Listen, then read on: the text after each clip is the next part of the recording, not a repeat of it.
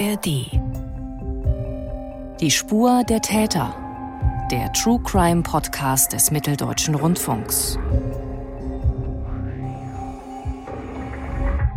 Mein Name ist Mathis Kiesig. Und ich bin Felix Gebhardt. Schön, dass Sie dabei sind. Sie hören uns werbefrei in der App der ARD Audiothek. Wir liefern Ihnen, liebe Hörerinnen und Hörer, in dieser Folge exklusive Einblicke in das Leben eines Mannes, der sich bei uns gemeldet hat, nachdem er mehrere Jahre im Gefängnis gesessen hat. Im geschlossenen Strafvollzug Hamburg und auch als Häftling hat Jason B. weiter Straftaten begangen. Er hat über ein Kilo Drogen ins Gefängnis geschmuggelt. Ich habe dann, so wie ich halt bin, die ganze Station zum Kiffen eingeladen und dann war ich halt wieder der beste Freund von allen. Alle waren super mit mir und das hat es natürlich auch umgesprochen. Ja? Also man lebt da generell gut. Also wahrscheinlich denken das die Zuhörer auch, dass es irgendwie Gefängnis, man ist 23 Stunden Einschuss, man bekommt irgendwie nur Knastessen und sonst nichts. Das stimmt ja alles gar nicht. Also wir können genauso einkaufen wie ihr draußen auch. Also der einzige Unterschied ist, dass wir keinen Alkohol und keine Drogen kaufen können, aber sonst können wir genau das gleiche kaufen. Also wir können genauso beim Einkauf Rinderfilet kaufen, genauso Garnelen. Also wie draußen, wir können das auch zubereiten. Das ist eigentlich das gleiche wie draußen, nur dass du nicht rausgehen kannst, wann du willst. Es gibt für zu viele Gefangene zu wenig Personal. Es gibt für, wir sind in Fußball knapp 400 Gefangene. Es gibt genau zwei Psychologen, die dafür zuständig sind, die aber auch wiederum Berichte schreiben müssen für Vollzugspläne, Gutachten schreiben müssen, also das vielleicht schon schwer. Und es gibt einen Abteilungsleiter, der einmal die Woche mit dir spricht, eine halbe Stunde, aber für insgesamt 35 Leute zuständig ist und noch eine andere Station hat, also da wirst du nicht resozialisiert. In der zweiten Folge geht es um den Gefängnisalltag und Drogenschmuggel in der JVA Hamburg-Fuhlsbüttel. Wenn Sie jetzt erst bei uns einsteigen, empfehlen wir Ihnen, unsere erste Folge zu hören. Wir erklären, wie es dazu gekommen ist, dass wir mit einem Kriminellen ein Interview führen und wie er sich zum Betrüger entwickelt hat. Nach mehreren Urteilen bekam er 2019 eine Jugendstrafe. Unsere erste Folge endete damit, wie Jason nach verschiedenen Haftanstalten schließlich in der berühmt-berüchtigten JVA Santa Fu in Fuhlsbüttel gelandet ist. An dieser Stelle steigen wir jetzt wieder ins Interview ein. Vorab aber noch ein Hinweis. In dieser Folge werden Sie eine ganze Reihe von Beschreibungen von Jason B. zu Situationen und den Zuständen in der JVA Fuhlsbüttel hören. Deshalb weisen wir an dieser Stelle darauf hin, dass es sich bei den Beschreibungen von Jason um seine persönlichen Eindrücke und Meinungen handelt, die wir nicht in jedem Detail verifizieren können. Zur Einordnung der Gesamtsituation werden Sie, liebe Hörerinnen und Hörer, aber im weiteren Verlauf noch einige Gesprächspartner hören, die verschiedene Sichtweisen auf Jasons Schilderungen darlegen. Ich hatte in Fußbüttel so viel Freiheiten wie kein anderer Gefangener. Was daran lag, dass ich aufgrund meiner Erkrankung sehr viel Kontakt mit Abteilungsleiter hatte und auch oft auf der Sicherungsstation war, weil ich mich selbst verletzt habe. Und ähm, ich will nicht sagen, ich konnte machen, was ich wollte, aber so gut wie. Also ich hatte als Einziger den ganzen Tag meine Tür offen. Ich durfte sehr, sehr oft raus. Im Vergleich zu anderen war ich öfters draußen als manche, die im offenen Vollzug sind. Also ich hatte im Fußball ein besseres Leben. Also war für mich die beste Haftzeit, als die, die ich bisher immer hatte. Also die ich in meinem ganzen Haftleben erlebt habe, war die beste. Kurzer Einschub. Wir haben die zuständige Pressestelle der Behörde für Justiz und Verbraucherschutz Hamburg nach den Freiheiten von Jason befragt. Wegen personenbezogener Daten konnten sie uns zum konkreten Fall keine Angaben machen, aber sie haben betont, dass grundsätzlich für alle Gefangenen im Vollzug die gleichen Regeln und gesetzlichen Vorgaben gelten. Wie müssen wir uns denn allgemein den Alltag äh, vorstellen in, in so einem okay. Gefängnis? Also wie sieht der Tagesablauf okay. aus? Also es ist so, um 6 Uhr ist äh, Wecken, da geht die Tür auf und dann äh, gibt es eine Lebenskontrolle. Das heißt, der Beamte sagt Guten Morgen und ähm, entweder bewegst du eine Hand, eine Hand oder sagst Guten Morgen oder stehst du auf. Also du musst ein Lebenszeichen von dir geben und dann ist die Tür offen bis um circa Viertel, ja, bis Viertel vor sieben. In dieser Zeit kannst du dir einen Kaffee machen, irgendwas zu essen braten oder du gehst zum Revier, also zur Ambulanz und holst dir irgendwelche Medikamente oder was du halt brauchst zum Arzt. Also du darfst aus der Zelle rausgehen zu diesem Zeitpunkt? Genau, also du kannst dich auf der Zelle raus. Eine Zeit lang war es sogar so, dass du deine Wäsche, also es gibt im Fußball eine große Wäscherei und dann gab es immer unten morgens um Viertel, Viertel nach sechs einen großen Treffpunkt, wo sich das ganze, also nicht das ganze Haus, aber viele Stationen getroffen haben. Und dann hat man dann die Wäsche dem, der Wäscherei gegeben und die haben das gewaschen. Und ähm, das war vor kurzer Zeit noch so eine Art Treffpunkt, wo man mit ganz vielen Leuten vom Haus Kontakt hatte und dann ganz viele Geschäfte machen konnte, morgens um Viertel nach sechs. Irgendwann sind die auf die gekommen, das abzuschaffen. Aber also du kannst dich auf deiner Station frei bewegen. Und ähm, man muss sich ja vorstellen, Fuhlsbüttel und Santa Fu ist in so Flügel abgeteilt. Also es gibt jeweils einzelne Flügel. Und du kannst zum Revier auch ohne Probleme runtergehen. Aber du kannst es nicht auf eine andere Station, außer der Beamte lässt dich. Viertel vor sieben und sieben ist Ausrücken zur Arbeit für die Leute, die arbeiten oder eine Ausbildung machen. Für die Leute, die nicht arbeiten, ist Einschluss. Das heißt, die Zellentür geht wieder zu. Die anderen werden in die jeweiligen Betriebe gebracht. Um 11 Uhr ist so, dann gehen die Türen wieder auf und die ganzen Betriebe rücken wieder ein. Und dann ist Mittagsess, also Mittagspause bis um halb eins. Und in dieser Zeit ist auch Revisionsgruppe und Kammerrunde. Wir erklären Ihnen kurz, was es mit der sogenannten Revisionsgruppe auf sich hat. Das ist eine Art mobile Spezialeinheit im Justizvollzugsdienst, die regelmäßig die Gefängniszellen in Hamburger Haftanstalten auf Drogen untersucht. Das ist die Hauptaufgabe. Dabei gibt es auch regelmäßig Hilfe durch Rauschgiftspürhunde. Darüber hinaus unterstützt diese Revisionsgruppe die Anstalten bei Vor- und Ausführungen besonders fluchtgefährdeter Gefangener. 14 Beamte gehören bei der Hamburger Justiz zu dieser Revisionsgruppe und diese spezielle Kontrollgruppe kommt sowohl mit als auch ohne Ankündigung zum Einsatz. Wir sprechen später in dieser Folge mit Jason darüber, wie er diese Drogenkontrollen erlebt hat und mit Kriminalisten, wie sinnvoll solche Sondereinheiten wie diese Gruppe sind. Und die gerade angesprochene Kammerrunde erklärt Jason jetzt selbst. Das heißt, dass man, wenn man sich Pakete bestellt, zum Beispiel Elektrogeräte, Filme, whatever, also was man halt so braucht, muss man die ja irgendwo abholen. Und die bekommt man in dieser Mittagspausenzeit. Nun sprechen wir mit Jason darüber, dass er nicht nur auf der Station mehr Freiheiten hatte als andere, sondern dass er auch häufig das Gefängnis verlassen durfte. Dazu antwortete die Pressestelle, dass Vollzugslockerungen bis hin zum unbegleiteten Ausgang möglich sind. Diese Lockerungen dienen der Erhaltung der Lebenstüchtigkeit bei längeren Haftstrafen, der Klärung von persönlichen Anliegen oder der Vorbereitung auf eine Entlassung. Aber auch hier gelten für alle Gefangenen die gleichen Regeln und gesetzlichen Vorgaben. Jason und seine Mitgefangenen haben seine Lockerungen jedoch ausgenutzt. Und du hast ja die Besonderheit gehabt, du hast öfter Freigang gehabt, durftest also rausgehen. Das haben die anderen schon mitbekommen. Ich hatte generell viele Freiheiten. Und natürlich, wenn dann einer, der auch auf Basis ist, den ganzen Tag die Tür offen hat und dann rumläuft und dann hört man das natürlich in die Beamtenvorlage in der Abteilungsleiter, dann ähm, werden die natürlich eifersüchtig und machen Stress. Das war in meinem Fall auch so. Aber ich habe dann immer verschiedene Gefangene einfach rausgeholt. Also wenn zum Abendgang meinte, mir geht's nicht so gut, ich brauche jemanden zum Reden, können Sie den aufschließen und den aufschließen. Und ähm, irgendwann haben natürlich die anderen Gefangenen gesehen, okay, durch Jason haben wir auch verschiedene Freiheiten und ähm, kannst du uns noch genauer erklären, wie es dazu gekommen ist, dass du eben diese Freiheiten bekommen hast? Warum hast du diesen ja besonderen Status gehabt? Na, ich hatte aufgrund meiner Erkrankung und die haben, also ich war da natürlich, ich habe mich oft in Fußball selbst verletzt also ich habe oft geritzt und war und die Anstalt war einfach damit überfordert. Die wussten halt auch nicht wirklich so viel mit mir anzufangen. Also man muss dazu sagen, ich habe mich geritzt, ich habe Rasierklingen geschluckt, die fahren dann mit einem raus und dann brauchst du ja immer für drei Schichten vier, sechs Beamte, die dann einfach im Haus fehlen und es war eh Personalmangel. Und dann ist natürlich so, wenn du dann im Krankenhaus bist, dann informieren die die Justizbehörde und die fragen dann auch, ey, wie kann das sein? Und also dann werden dann Sachen in Freunde gebracht, die man natürlich auf die keine Lust hat. Und irgendwann haben die dann gesagt, okay, wir machen mit offener Tür. Es gab sicherlich irgendwann den Zeitpunkt, dass du mitbekommen hast, da werden auch Drogen geschmuggelt. Das habe ich am ersten Tag gesehen. Stil. Hast du sofort gesehen? Woran also sofort. Ich habe, also ich habe es, habe ich noch nicht erlebt. Da wird offen auf Station. Also ich war ja auf einer Basisstation. Und da ist es so, dass da auch, also da kommen auch die Neuen, aber das sind auch Insassen, die einfach keinen Bock auf die Vollzug hatten, die das gar nicht interessiert. Du darfst ja offiziell im Gefängnis keine Drogen konsumieren. Und wenn du es trotzdem machst, bekommst du ein Disziplinarverfahren.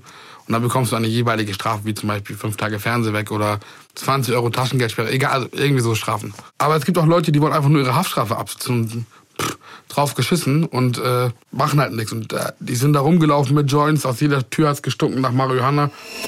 Auch zu dieser Aussage von Jason haben wir die Pressestelle um Stellungnahme gebeten. Zusammengefasst antworteten sie, in allen Justizvollzugsanstalten wird regelmäßig auf Drogen kontrolliert. Dabei werden auch Rauschgiftspürhunde eingesetzt. Auch mit diesen Maßnahmen lässt sich das Einbringen von verbotenen Gegenständen in den Justizvollzug jedoch nicht vollständig ausschließen. Hat man dich auch offen angesprochen, ob du Drogen konsumierst? Direkt, also ob ich Drogen will. Also ich wurde am ersten Tag direkt gefragt, brauchst du was, willst du was? Hier und so läuft das. Also. Und wie ist es dann dazu gekommen, dass du Teil dieses Systems werden wolltest. Also es werden ja unterschiedlichste Dinge geschmuggelt. Ne? Es, geht mhm. um, es geht um Akten, es geht um Telefone, ne? aber ähm, eben jetzt, wenn wir jetzt nur mal auf diese Drogen schauen, wie bist du dazu gekommen, dass du gesagt hast, du möchtest ein Teil davon sein? Ich wurde sehr oft schon gefragt, also schon am Anfang. Das war schon, glaube ich, am ersten Tag. Man muss ja einfach dazu sein, ich bin homosexuell, bin offen damit umgegangen. Und das ist schon mal der erste Grund, wo man denkt, okay, der hat jetzt kein Problem, sich damit Sachen anal einzuführen.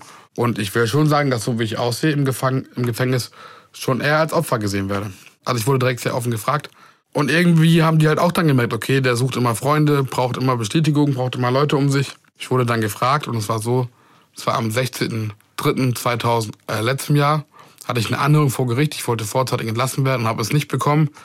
Und war darüber eigentlich sehr sauer, weil ich eigentlich Ja, ich habe mich eigentlich drum bemüht, aber meine Richterin meinte, nee, mach erstmal Therapie, beweis mir, dass du dich ändern willst. Und ähm, war halt sauer und äh, wurde dann genau, nachdem ich zurückkam, eine halbe Stunde später von jemandem gefragt und dann dachte ich, ach komm, scheiß drauf. Also im Frühjahr 2022, Anfang 2022, hat es den ersten Auftraggeber gegeben. Was genau solltest du schmuggeln und für wen? Genau, also ich sollte für einen Insassen, der war Fußbüttel, 10 Gramm Gras schmuggeln. Das ist eigentlich so banal, wir saßen in der Zelle, haben so Zigarette geraucht und er meint, du, ich wusste, dass er raucht und äh, er meint, du hast du nicht Lust, was zu schmuggeln. Und ihr kanntet euch auch schon? Ja, ich war halt schon mit ihm auf einer Station. Und ich war eh genervt auf diesen Vollzug und dachte mir so, ach, jetzt fick ich euch richtig. Und ähm, dachte mir, komm, 10 Gramm ist jetzt auch nicht so wenig und ähm, passiert schon nichts und habe mich darauf eingelassen und ähm, bin dann rausgegangen im Ausgang auf dem Weg zu meiner Therapie, habe mich mit der anderen Person auf der Toilette getroffen und habe dann die 10 Gramm eingeführt und habe sie in der Anstalt rausgenommen, habe sie ihm gegeben und habe davon dann ich glaube, ein Drittel habe ich bekommen, den Rest er. Und ähm, ich habe dann, so wie ich halt bin, die ganze Station zum Kiffen eingeladen. Und dann war ich natürlich wieder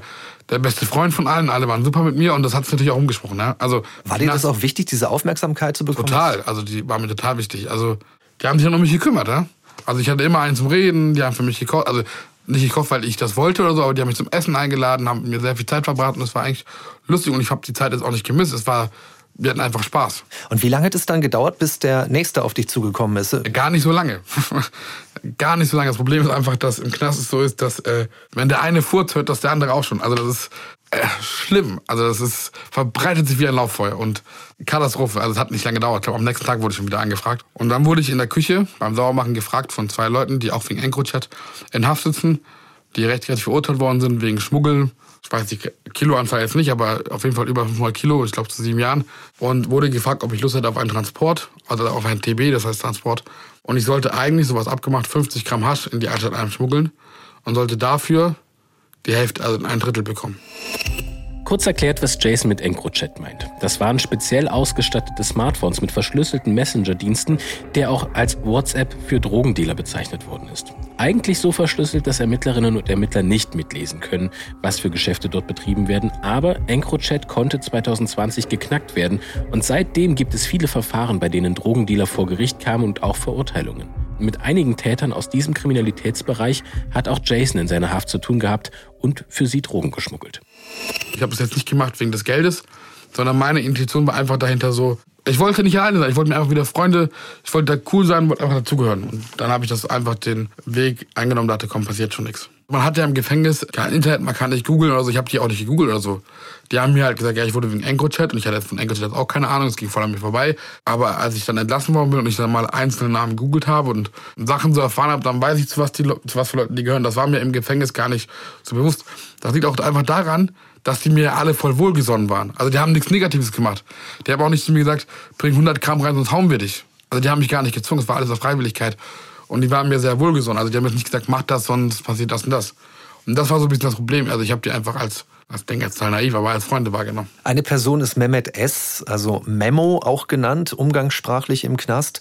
Und er hat mehrere Tonnen Kokain über den Hamburger Hafen eingeschmuggelt, ist vom Hamburger Landgericht verurteilt worden, Freiheitsstrafe zwölf Jahre. Und dem bist du dort auch begegnet. Wie hast du ihn erlebt im Knast? Wie würdest du ihn beschreiben? Die Menge, die so viele Leute, die mich gefragt haben, war irgendwie komisch. Und ähm, ich habe dann durch weiter, immer weiter gefragt und irgendwann habe ich halt erfahren, dass das für dem besagten Memo sein soll. Und ich kannte Memo vorher gar nicht. Also ich hatte auch von seinem Fall irgendwie nichts gehört, aber der soll irgendwie ein ganz großer sein. Und ich habe es natürlich dann im Haft, als ich ihn beobachtet habe, dann natürlich schon gesehen, dass der ein rohes Tier sein muss, weil er in der Freistunde rumläuft, kleben ihn alle am Arsch. Also der muss wohl eine ganz große Nummer sein. Ähm, das war mir gar nicht bewusst. Ich habe mich dann irgendwann, bin ich mal zu ihm gegangen, meinte, du, du kannst auch mit mir persönlich reden, ja, dann brauchst du nicht irgendwie 50 andere Leute schicken. Und ähm, dann haben wir auch persönlich geredet. Dann hat er mir gesagt, was er will. 100 Gramm Hasch und hat mir gesagt, 500 Euro gibt er mir und wenn ich irgendwas brauche, ist kein Problem. Und ich habe mich auf Anhieb mit ihm gut verstanden und habe es auch gemacht. Und auf deine Frage zu kommen, wie, also er lebt sehr gut. also generell lebt man, in, generell lebt man, ich kann jetzt natürlich nur für Fußbüro reden, weil ich in Fußbüro war, man lebt da generell gut. Also wahrscheinlich denken dass die Zuhörer auch, dass es irgendwie Gefängnis, man ist 23 Stunden Einschluss, man bekommt irgendwie nur Knastessen und sonst nichts. Das stimmt ja alles gar nicht. Also wir können genauso einkaufen wie ihr draußen auch. Also es gibt so einen großen, in Deutschland bekannten Lebensmittelhändler, der die, alle Knäste in Deutschland beliefert und der hat ein Sortiment wie ein Edeka. Der einzige Unterschied ist, dass wir keinen Alkohol und keine Drogen kaufen können, aber sonst können wir genau das gleiche kaufen. Also wir können genauso beim Einkauf Rinderfilet kaufen, genauso Garnelen. Also wie draußen, wir können das auch zubereiten. Also es hat eigentlich, ich finde, das ist eigentlich das gleiche wie draußen, nur dass du nicht rausgehen kannst, wann du willst. Wir werden in dieser Folge auch noch darauf eingehen, inwiefern es Hierarchien im Gefängnis gibt, wie Experten den Alltag für Inhaftierte bewerten. Jason hat uns erzählt, dass in Fuhlsbüttel für 35 Häftlinge ein Abteilungsleiter zuständig ist, das ist uns in der Recherche auch so bestätigt worden. Und wir sprechen deshalb auch noch darüber, welche Möglichkeiten das Personal überhaupt hat, die Inhaftierten zu resozialisieren, also den Weg in ein straffreies Leben zu ebnen. Eine wichtige Rolle dabei spielt, ob sich Straftäter auch mit ihren Taten auseinandersetzen.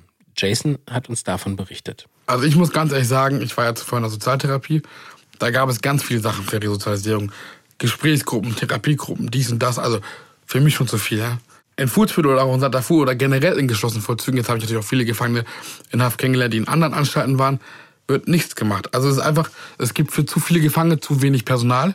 Es gibt für, wir sind in Fuhlsbüttel knapp 400 Gefangene. Es gibt genau zwei Psychologen, die dafür zuständig sind, die aber auch wiederum Berichte schreiben müssen für Vollzugspläne, Gutachten schreiben müssen, also das fällt schon schwer.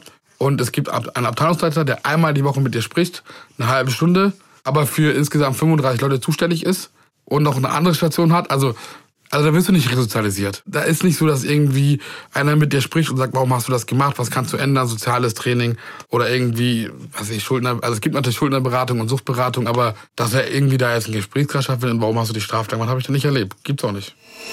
Auch hier wieder ein kurzer Einschub. Die zuständige Pressestelle der JVA korrigierte diese Aussage von Jason. Auf aktuell 364 Gefangene kommen sechs Psychologinnen und Psychologen. Außerdem ist ein Abteilungsleiter für 22 bis 35 Gefangene zuständig. Zur Resozialisierung zählte die Pressestelle folgende Angebote auf. Arbeits-, Ausbildungs- und Qualifizierungsangebot, Unterstützung und Beratungsleistungen in den Bereichen Schuldenregulierung, Wohnraum, Gesundheit und Suchterkrankung, Freizeitgruppen, Überbrückungsgeld, Überleitungsmanagement. Es bleibt aber Jasons subjektiver Eindruck festzuhalten, dass ihm diese Maßnahmen nicht ausgereicht haben.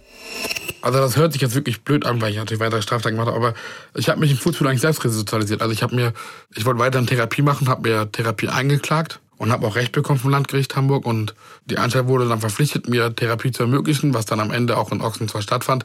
Das muss man dazu sagen, ich habe natürlich die Therapie auch genutzt für illegale Geschäfte, aber ich habe auch Therapie gemacht.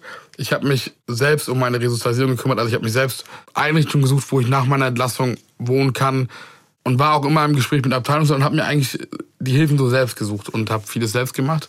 Aber weil ich es kann und weil ich weiß, wo ich hingehen muss. Aber ich finde, es gibt auch Insassen, die entweder, weil sie die Sprache nicht verstehen oder weil sie einfach es nicht können, die sind dann schon verloren. Die werden halt irgendwann entlassen mit zwei blauen Säcken und dann tschüss, guck mal, wie du klarkommst. Und das ist ja auch geil. Dann bekommst du deine 1600 oder 700 Euro Überbrückungsgeld auf die Hand und dann geh mal los. Und was macht dann der Gefangene als ersten Moment? Der geht dann raus. Habe ich auch gemacht. Holt sich ein Bier und am besten geht er noch irgendwie in die Spielhalle und dann das Geld wieder weg. Man könnte jetzt den Eindruck bekommen, so wie du das beschreibst, dass der Drogenschmuggel einfach läuft und äh, es hat ja vielfach funktioniert. Es gibt aber eine sogenannte Revisionsgruppe in Hamburg. Das sind 14 Beamte, die regelmäßig die Gefängniszellen durchsuchen und äh, auf Drogen schauen, ob es Drogen gibt in den Zellen, die versteckt worden sind. Hat die Gruppe bei dir was gefunden? Also man muss vielleicht anders anfangen. Natürlich sind Drogen im Gefängnis verboten, natürlich ist es nicht gewollt. Aber Drogen haben ja auch einen Vorteil. Wenn es Drogen gibt, gerade Hasch, sind Leute breit, das heißt weniger Arbeit für die Beamten und weniger Ruhe. Also es gab, ich will ein Beispiel nennen, im Januar war es so, nachdem ich eine Aussage gemacht habe, hat der Revisionsleiter wurde, ist ein Rente und es gab einen neuen und der hat hart durchgegriffen. Also der hat stationsweise kontrollieren lassen von dieser gesagten Revisionsgruppe und hat auch äh, nach der Freistunde jeden kontrollieren lassen, nach der Arbeit von der Revisionsgruppe und die kontrollieren anders da. Und dann waren einfach viel mehr Schlägereien in der Freistunde als vorher. Also man hat einfach gemerkt, dass als dann, ich will sagen, nichts mehr da war, aber als es war einfach die Anspannung der Leute war einfach viel schlimmer und ich habe das Gefühl, dass es einfach gewollt wird. Die gerade gehörte Aussage ist eine Mutmaßung von Jason B. Kurz bevor Jason seine Freiheitsstrafe abgesessen hat, wird der Druck durch die Revisionsgruppe größer. Die Justizvollzugsbeamten haben den Verdacht, dass Jason bei seinen Freigängen Drogen einsammelt und in die JVA bringt. Auf der anderen Seite gibt es immer mehr Anfragen seiner Mithäftlinge, ob er Drogen schmuggeln möchte. Ihm wird sogar angeboten, dass er nach seiner Freilassung für zehn Tage nach Brasilien fliegen soll, um im Auftrag Drogengeschäfte zu machen. Das ist auch eines dieser Angebote, die er nicht wirklich ablehnen kann. Er lehnt aber trotzdem ab und er erzählt uns nun, wie es dazu kam, dass er eben gegen seine Mithäftlinge ausgesagt hat. Da war einfach viel Unruhe und irgendwann war es so, dass ich vom Ausgang wiederkam, ich was in mir hatte für, also ich habe was reingebracht für ein Hostmitglied der Hells Angels in Hamburg und ähm, war dann so normalerweise, wenn man nach dem Ausgang reinkommt, ziehst du dich einmal aus, weil du, es gibt bestimmte Kleidung, also du musst ja Kleidung kaufen, die du draußen anziehen willst. Also das ist keine spezielle Kleidung, sondern du musst einfach äh, Klamotten wechseln, weil du darfst nur mit äh, Klamotten rausziehen, darfst du dann im Hafthaus nicht mehr tragen, weil da ja was eingenäht sein könnte. Und dann ziehst du dich, eigentlich ziehst du dich aus, ziehst deine alten Klamotten wieder an und gehst auf die Station hoch und fertig. Bei der besagten Revisionsgruppe ist so, dass die sehr, sehr, sehr genau gucken. Und die haben, wie gesagt, ich bin gekommen, die haben dann auch den Beamten, mit dem ich draußen war, weggeschickt und auch den Beamten, der eigentlich für die Kontrolle der Ausgänger zuständig ist, auch weggeschickt. Wir waren zu dritt. Und wir sind in diesem Umkleideraum und ich habe mich ausgezogen, die haben kontrolliert und haben einfach nicht locker gelassen. Ne? Also die haben dann gesagt, ey, wir wissen, dass du Drogen reinschmuggelst. Bei uns hat sich jemand gemeldet und haben einfach nicht locker gelassen. Also richtig so, also die haben mich jetzt nicht gezwungen, auch keinen Druck ausgeübt, sondern einfach meinen Kopf gefickt. Und haben auch klipp und klar mir zu verstehen gegeben, du, wir hören nicht auf. Ja? Also die meinten, wir lassen uns das nicht gefallen, dass du hier monatelang Drogen reinschmuggelst und ähm, die haben dann auch zu mir gesagt, äh, wenn du bedroht bist, wenn deine Familie bedroht, sag uns das, wir bringen dich woanders dahin und ähm, oder wenn du was hast, gib uns das, wir sagen, wir haben es nicht von dir und darauf wollte ich mich aber jetzt auch nicht so einlassen und die meinten zu mir, rede mit niemandem darüber. Habe ich natürlich nicht gemacht. Ich bin da natürlich hochgegangen, die sind in ihren Kameraraum und haben das natürlich alles überwacht und ich bin dann natürlich dann zu den Hells Angels, habe denen die Sachen wiedergegeben, habe abends am Telefon telefoniert und habe mich halt darüber aufgeregt und die standen vor meiner Tür, haben das gehört und haben dann natürlich dann am 30.12. nachts meine komplette Zelle auseinandergenommen, aber wirklich auseinandergenommen. Und wollten da meinen Fernseher wegnehmen, weil das angeblich raschelt und Siegelbruch und also Spielereien halt. Die wollten, dass ich denen irgendwas erzähle. Und dann war ich halt auch so genervt und dann habe ich zu denen gesagt, ja, okay, lassen wir uns Dienstag reden, dann reden wir weiter. Und dann war Dienstag war ich wieder drauf und irgendwas dass ich bei fast jedem Ausgang, nach dem Ausgang richtig kontrolliert habe und Druck aus, also nicht Druck im Sinne von Schlagen oder so, sondern einfach, die haben nicht locker gelassen. Im Januar 2023 macht Jason eine Aussage bei den Beamten der Revisionsgruppe, danach auch gegenüber der Staatsanwaltschaft. Ende Januar schmuggelt Jason im Auftrag des Landeskriminalamts Drogen und lässt weitere Dealer damit auffliegen. Bis zu seiner Freilassung im März 2023 wird er nicht in die JVA Fuhlsbüttel zurückkehren, um ihn vor seinen Mithäftlingen zu schützen, die er nun durch seine Aussage belastet. Auch eine Aufnahme in das Zeugenschutzprogramm wird geprüft. Welche Regeln dafür gelten und warum es nicht so einfach ist, in den Zeugenschutz zu kommen, das besprechen wir in der dritten Folge, liebe Hörerinnen und Hörer. Wir wollten aber auch von Jason wissen, warum er gegen seine Mithäftlinge ausgesagt hat. Was war sein Beweggrund? Also ich frage mich heute noch, warum ich es gemacht habe. Na, ich fand es aufregend. Ich dachte, komm, warum nicht? Und äh, ich habe mir das auch anders vorgestellt. Ja. Man stellt sich auch Zeugenschutz anders davor. Ich dachte, das ist irgendwie Bodyguard den ganzen Tag an meiner Seite und mit, keine Ahnung, irgendwie Knopf im Ohr und Sonnenbrille und irgendwie Merkel da transportiert werden. Ich dachte, komm, mach, warum nicht? Ich hab, also es ist ja oft so, dass ich gar nicht nachdenke. Ich dachte, ja, warum nicht? Wie ist der Alltag in so einer Justizvollzugsanstalt eigentlich geregelt? Dazu haben wir Einschätzungen von Jason bekommen, aber wir wollten wissen, was wirklich davon stimmt. Ist der Alltag tatsächlich so strukturiert und so entspannt luxuriös, wie wir es gehört haben? Das haben wir mit René Müller besprochen. Er ist der Bundesvorsitzende der Gewerkschaft Strafvollzug, der sogenannte Bund der Strafvollzugsbediensteten Deutschlands. Er ist auch Landesvorsitzender in Hamburg, kann also den Blick auf die JVA genau schärfen. Und Müller erklärt uns, wie so ein Tag im Gefängnis für gewöhnlich abläuft. Eigentlich wie ein Tag äh, draußen auch. Nur, dass man eben äh, ständig kontrolliert werden kann überwacht wird. Aber an sich, man steht morgens auf, macht seine persönliche Hygiene, dann gibt es Frühstück, was man in der Regel sogar auf die Station bekommt. Also nochmal ein eigener Service. Ähm, und anschließend geht man zur Arbeit oder zur Schule und geht dann der Tätigkeit nach. So, also der normale Tagesablauf eines Häftlings ist, ist ähnlich gestaltet wie draußen. Darum geht's ja eigentlich auch im Vollzug. Man soll ja den Vollzug so angleichen, dass er dem Verhältnissen draußen in Freiheit äh, ähnlich wirkt, sagen wir mal so. Und dazu gehört ein geregelter Tagesablauf, wie ihn eigentlich jeder arbeitende Mensch auch in der Allgemeinbevölkerung hat. In Hamburg gibt es nach unseren Recherchen ungefähr 2200 Haftplätze insgesamt. Und aktuell werden diese Haftplätze belegt von rund 1900 Gefangenen. Einige hundert davon sitzen in Fuhlsbüttel. In diese JVA kommen verurteilte Täter, die eine Haftzeit von mindestens zwei Jahren und sechs Monaten absitzen. Wir haben auch gefragt, wie Jasons Einschätzung zu bewerten ist, der uns berichtet hat, Santa Fu sei ein Luxusknast. So hat er es auch hier im Podcast für uns umschrieben. Ganz anders die Sicht der Gewerkschaft der Strafvollzugsbeamten. René Müller ordnet das für uns ein. Also da fragen Sie mal die, die Großteil der Gefangenen, ob das ein Leben wie ein Luxus ist. Ich glaube, da werden Sie eine ganz andere Meinung hören. Nein, es ist nicht ein Leben wie ein Luxus. Es ist schon richtig, dass bestimmte Aufgaben äh, dem Gefangenen quasi abgenommen werden oder abgenommen werden, dadurch, dass man eben in einer Haftanstalt ist. Ich sagte es ja gerade, Frühstück etc. Man muss bestimmte Sachen nicht alleine besorgen. Das wird getan. Und wenn man nur sagt, man kriegt äh, normales Frühstück auf die Station geliefert, ob das schon Leben in Luxus ist, das wage ich zu bezweifeln. Natürlich haben sie auch gewisse Annehmlichkeiten, ähm, die sich aber in Grenzen halten. Aber Natürlich gehört ein Fernsehapparat dazu. Natürlich gehört Radio dazu. Auch Spielkonsolen gibt es äh, stellenweise. Also äh, bestimmte Annehmlichkeiten gibt es schon im Vollzug, aber ein Leben wie im Luxus, äh, das schließe ich einfach mal an der Stelle aus. Wir haben auch beim Bund Deutscher Kriminalbeamter nachgefragt. Jan Reinecke ist Landesvorsitzender in Hamburg und er blickt etwas differenzierter darauf. Er sagt, die Häftlinge mit Geld, das sie möglicherweise auch durch ihre Straftaten erlangt haben, könnten sich mitunter auch mehr leisten, anders auftreten im Vollzug als andere Häftlinge. Und dieser Unterschied macht dann möglicherweise den Eindruck, dass einige Insassen im Luxus leben würden. Also für einige äh, Gefangene gilt das. Ähm, das sind halt ähm, meistens Vermögende, eben wenn wir dann an diesen äh, Dealer-Typus denken, äh, der hier uns ganz große Sorgen macht, halt ähm, aus diesen Endkundschaftverfahren. Das sind sehr vermögende Personen, die sich die besten Rechtsanwälte leisten können und äh, demnach halt auch ähm, über, über Ressourcen verfügen, halt sich Dinge in die Zellen reinschmuggeln lassen zu können, wodurch halt auch äh, ganz, ganz, ganz äh, schlimme Hierarchien auch innerhalb des äh, Gefängnisses entstehen, äh, weil es natürlich auch viele Gefangene gibt, die, die diese Ressourcen nicht haben und die sind dann halt quasi in der Hierarchie ganz unten.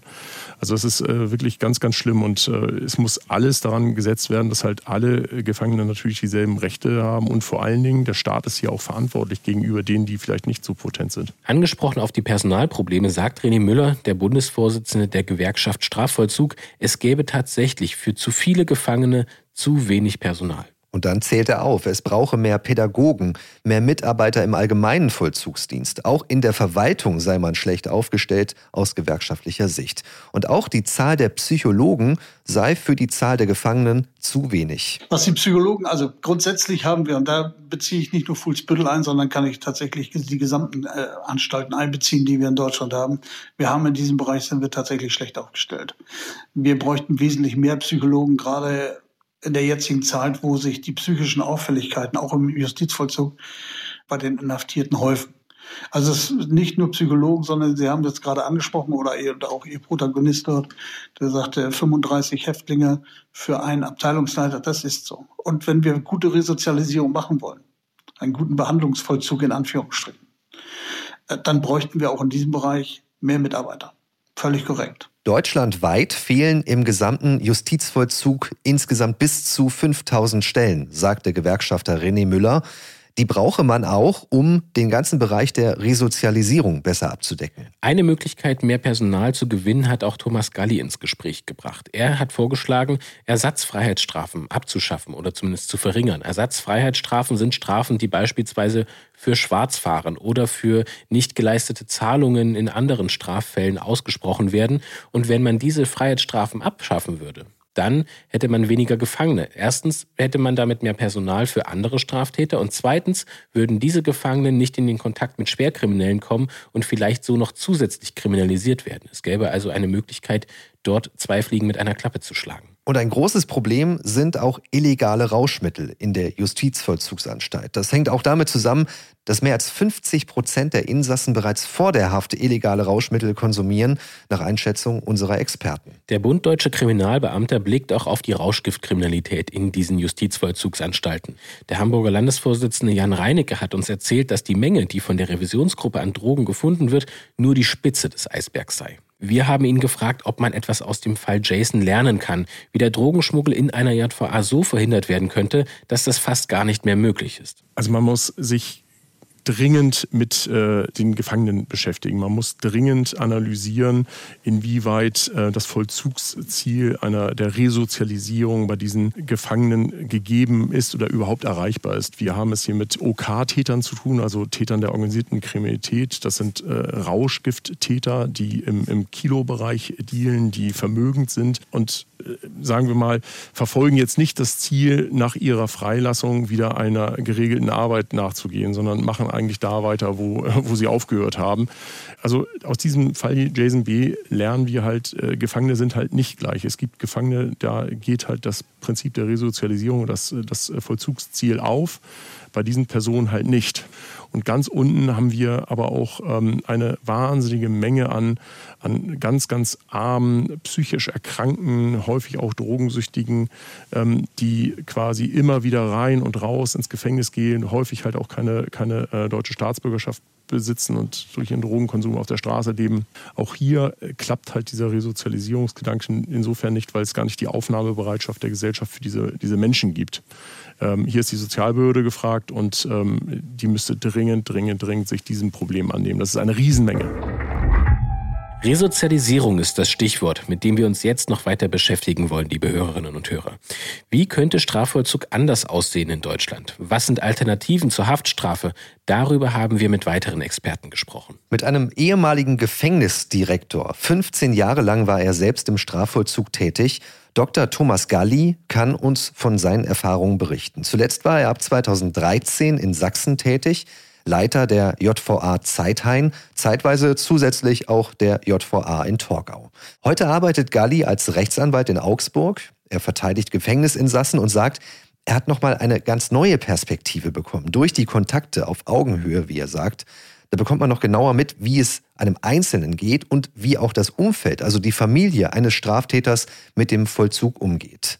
Wir wollten von ihm wissen, inwiefern sich nun sein Blick auf den Bereich Strafvollzug in den vergangenen Jahren verändert hat. Also ich denke, wir können es als Gesellschaft nicht hinnehmen, wenn Menschen bestimmte wichtige Regeln brechen und wenn sie anderen Menschen sozusagen Schaden zufügen, sondern wir müssen da äh, reagieren und äh, wir müssen auch strafend intervenieren. Und wir sollten aber das hauptsächliche Ziel haben, dass Menschen, die straffällig schon einmal geworden sind, möglichst nicht wieder straffällig werden. Da macht es eben keinen Sinn und das ist auch keine neue Erkenntnis von mir, sondern eigentlich weiß man das jetzt schon seit ja, bald Jahrzehnten, dass es nicht so sinnvoll ist, 500 oder in großen Anstalten 1000 Straffällige zusammen in eine geschlossene Anstalt äh, einzusperren. Das hat eben sehr viele negative Effekte, die, die Inhaftierten wachsen so eine Subkultur rein oder eine Parallelkultur, dass sie sich also sozusagen verbrüdern mit den anderen äh, Straffälligen und dort gibt es ja ganz andere Normen und Werte, sage ich auch mal, als die, die wir eigentlich vermitteln wollen. Also insofern macht dieser Gefängnisgedanke, der ursprünglich ja darauf beruht, sonst gäbe es überhaupt keinen Sinn, dass man eben eine, eine größtmögliche Menge von Menschen möglichst kostengünstig verwalten kann. Da muss man eben inzwischen einsehen und anerkennen, dass sich das nicht auszahlt und dass das jedenfalls unterm Strich nach hinten losgeht. Insofern ist es kein wirksames Mittel zur Bekämpfung von Kriminalität. Thomas Galli hat uns auch gesagt, es geht ihm nicht darum, die Mitarbeiterinnen und Mitarbeiter zu kritisieren. Es geht ihm um das große Ganze, das man verändern muss. Wenn wir nochmal auf die Insassen fokussieren, über diese Mischung haben wir ja schon gesprochen. Thomas Galli kritisiert, dass faktisch in fast jeder Justizvollzugsanstalt Menschen, die eher kleinere Straftaten begangen haben, also Betrüger wie Jason beispielsweise, dass sie auch mit Schwerstkriminellen zusammenkommen. Da wird keine große Unterscheidung gemacht mit Blick auf die Straftaten. In anderen Ländern sieht Galli verschiedene Ansätze oder Strukturen, an denen man sich bei uns orientieren könnte, um es besser zu machen. In Dänemark gibt es Häuser, wo Gefangene die Möglichkeit haben, zumindest einen Teil ihrer Strafe zusammen mit der Familie zu verbüßen. Thomas Galli erkennt aber auch in Deutschland, dass man sich zu einem offeneren Vollzug hinbewegt. Also es gibt äh, absolut positive Ansätze in äh, ursprünglich in Baden-Württemberg, aber jetzt insbesondere auch in Sachsen eben das ist der sogenannte Vollzug in freien Formen. Ähm, dafür, es betrifft also Menschen, die zu einer Freiheitsstrafe, zu Gefängnis verurteilt worden sind. Ursprünglich galt es nur für äh, Jugendliche, aber inzwischen auch für erwachsene Männer und auch Frauen, die diese Freiheitsstrafe dann oder einen Teil dieser Freiheitsstrafe eben nicht im Gefängnis und auch nicht im offenen Vollzug verbüßen, sondern in, äh, in Einrichtungen, die zum Beispiel an eine, an eine, an freie Straffälligenhilfe angebunden sind und wo sie in Wohngruppen untergebracht sind ähm, und von dort aus im weitgehend normalen Umfeld sozusagen mit ihnen gearbeitet werden kann und äh, versucht werden kann, sie schon in Arbeitsverhältnisse zu vermitteln und so. Also das sind absolut zukunftsweisende Ansätze. Wenn Sie mehr darüber wissen wollen, liebe Hörerinnen und Hörer, dann möchten wir Ihnen eine Reportage empfehlen. Über einen Jugendstrafvollzug in freier Form, also Familienleben statt Gefängnis. So heißt ein von der Diakonie getragenes Projekt am Heiner See bei Leipzig. Die Reportage auf mdr.de verlinken wir Ihnen in unseren Shownotes. Solche neuen Wege, das bedarf natürlich auch der Akzeptanz des Wohnumfelds, alle Menschen, die drumrum leben. Und das ist etwas, sagt Galli, was man natürlich nicht mit Sexualstraftätern oder Mördern machen könne, aber es sei eine Möglichkeit, Möglichkeit für Täterinnen und Täter, die beispielsweise wegen Diebstahls oder Betrugs verurteilt worden sind. Wichtig ist unserem Gefängnisexperten Thomas Galli auch, dass der Opferschutz mehr in den Fokus des Strafvollzugs rückt. Ein Täter-Opfer-Ausgleich finde so gut wie nie statt, sagt er. In jeder Anstalt müsse zumindest eine Personalstelle geschaffen werden, die sich konkret nur um dieses Thema kümmert. Die Begegnung von Tätern und Opfern müsse gefördert werden und in die jeweiligen Strafvollzugsgesetze aufgenommen werden. Ich finde, man darf eben nicht nur an den Täter denken oder an die Gesellschaft, dass man natürlich versucht, so mit jemandem umzugehen, dass er nicht wieder straffällig wird, sondern eben auch an die Opfer. Und die Opfer von Vermögensdelikten, die wollen vor allem auch, dass der Vermögensschaden möglichst wieder gut gemacht wird. Das heißt, denen wäre absolut gedient, wenn der Täter, der Betrüger, über Jahre zumindest einen Teil des Schadens wieder äh, gut macht und zurückzahlen kann. Und das kann er aber nur, wenn er arbeitet, wenn er Geld verdient. In Haft verdient er 1,50 Euro pro Stunde. Da bleibt überhaupt nichts für Schadenswiedergutmachung. Man muss sich ja eben vor Augen führen, Straftäter haben anderen Menschen, konkreten Menschen Schaden zugefügt.